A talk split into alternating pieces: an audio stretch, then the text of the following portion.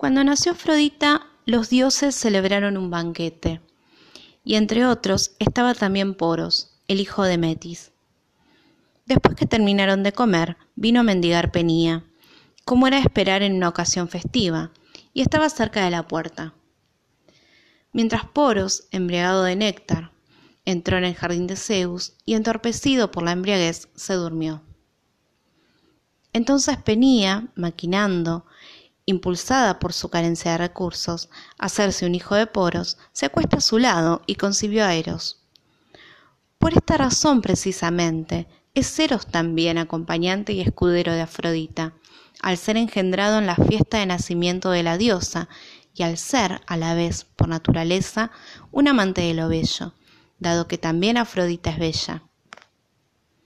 Siendo hijo, pues, de Poros y Penía, Eros se ha quedado con las siguientes características. En primer lugar, es siempre pobre, y lejos de ser delicado y bello, como cree la mayoría, es más bien duro y seco, descalzo y sin casa. Duerme siempre en el suelo y descubierto. Se acuesta a la intemperie en las puertas y al borde de los caminos. Compañero siempre inseparable de la indigencia por tener la naturaleza de su madre.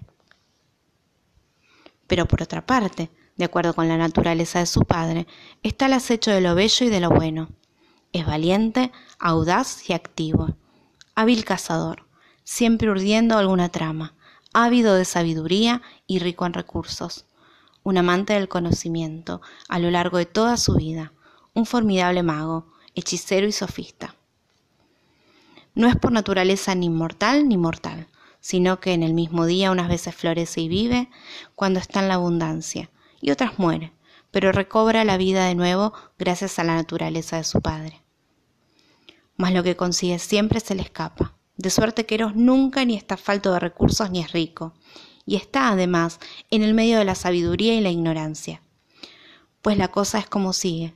Ninguno de los dioses ama la sabiduría ni desea ser sabio, porque ya lo es, como tampoco ama la sabiduría cualquier otro que sea sabio. Por otro lado, los ignorantes ni aman la sabiduría ni desean hacerse sabios, pues en esto precisamente es la ignorancia una cosa molesta. Es que quien no es ni bello, ni bueno, ni inteligente, se cree a sí mismo que lo es suficientemente. Así pues, el que no cree estar necesitado, no desea tampoco lo que no cree necesitar.